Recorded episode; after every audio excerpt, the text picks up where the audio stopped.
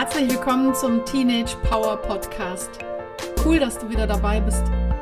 Heute geht es ums Danke sagen und darum, was das jetzt mit deiner Stimmung oder mit deiner Aufmerksamkeit zu tun hat.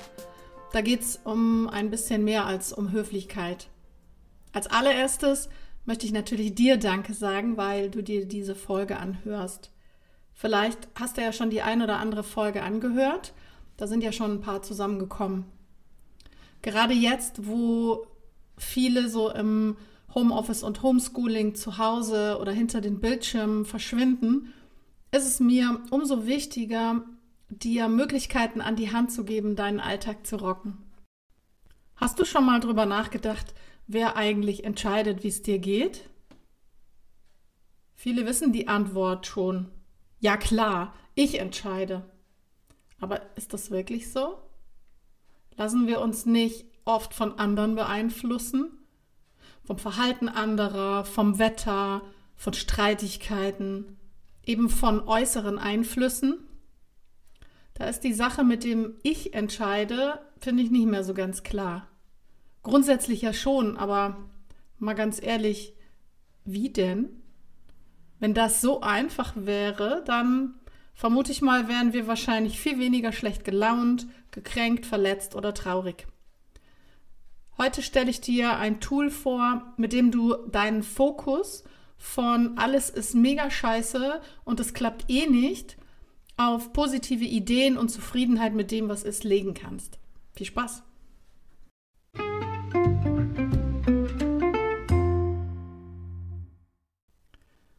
Unser Fokus, also unsere Aufmerksamkeit, liegt im Allgemeinen eher auf negativen Dingen. Wenn ich dich jetzt frage, was heute gut gelaufen ist, dann wirst du vermutlich ein bisschen nachdenken müssen. Wenn ich dich jetzt aber frage, wann dich zuletzt irgendjemand ungerecht behandelt hat, dann werden dir Situationen einfallen, die schon wahrscheinlich Jahre zurückliegen. Dieser Fokus oder diese Aufmerksamkeit provoziert Stress und unangenehme Gefühle. Da gibt es interessante Studien dazu. Und zum Beispiel eine Studie des Psychologen Robert Emmons. Die Probanden wurden da aufgefordert, so ein Dankbarkeitstagebuch zu schreiben. Da kam raus, dass sie durch das Schreiben dieses Tagebuchs mehr Optimismus hatten, mehr Lebensfreude und sich gesünder und vitaler fühlten. Die schliefen besser und hatten viel weniger körperliche Beschwerden. Stress und depressive Symptome reduzierten sich echt erheblich. Das finde ich klingt doch vielversprechend, oder? Ausschlaggebend ist nämlich, dass wir nicht traurig, wütend oder frustriert sein und gleichzeitig dankbar sein können. Dankbarkeit ist also ein hilfreiches Gegengewicht bei negativen Gefühlen. Vielleicht hast du ja mal Lust, so eine Art Dankbarkeitstagebuch zu führen. Besorg dir doch mal ein richtig schönes Buch, in das du gern schreiben möchtest und das du gern in die Hand nimmst. Idealerweise schreibst du abends, vielleicht auch schon im Bett, wo es richtig gemütlich ist, drei Dinge auf, für die du dankbar bist. Und dabei ist es wirklich wurscht, was das für Dinge sind. Klitzekleine Dinge, große Dinge, echt egal. Am besten schreibst du auch dazu, warum du dafür dankbar bist. Vielleicht wirst du jetzt sagen, ich kann für nichts dankbar sein, mein Leben ist gerade so richtig scheiße. Auch in so einer Phase gibt es Dinge, für die du dankbar sein kannst. Dass du hören kannst zum Beispiel und diesen Podcast überhaupt anhören kannst. Dass du lesen und schreiben kannst, um überhaupt in der Lage zu sein, so ein Tagebuch führen zu können dass du Augen zum Sehen hast, dass du von alleine atmen kannst. Da gibt es so viel, wofür wir dankbar sein können. Nur leider nehmen wir diese Dinge einfach als selbstverständlich hin. Und ich finde, selbstverständlich sind sie es nicht. Fang doch mal mit diesen Dingen einfach an. Schreib jeden Abend drei andere Dinge auf.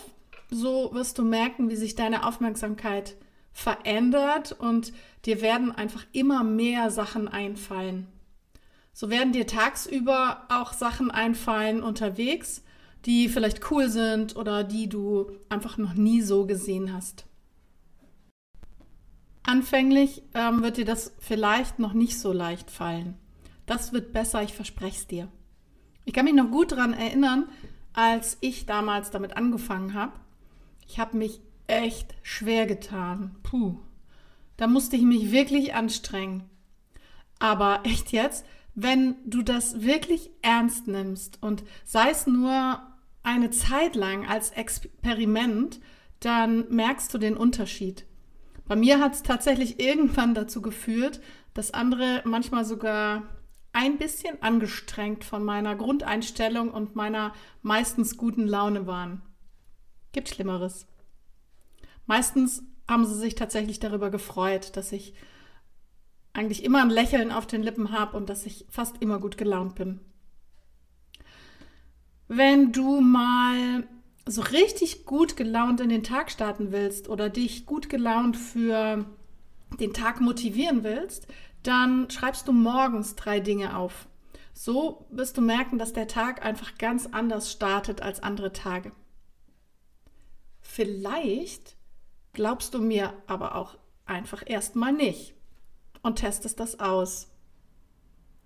Ich wünsche dir auf jeden Fall mega viel Spaß und Erfolg dabei, weil ich weiß, wie viel Spaß das machen kann. Abonnier doch den Podcast, wenn er dir gefällt und solltest du über iTunes hören, dann würde ich mich wirklich, wirklich mega über eine Bewertung freuen. Hab's gut und pass auf dich auf. Deine Pam.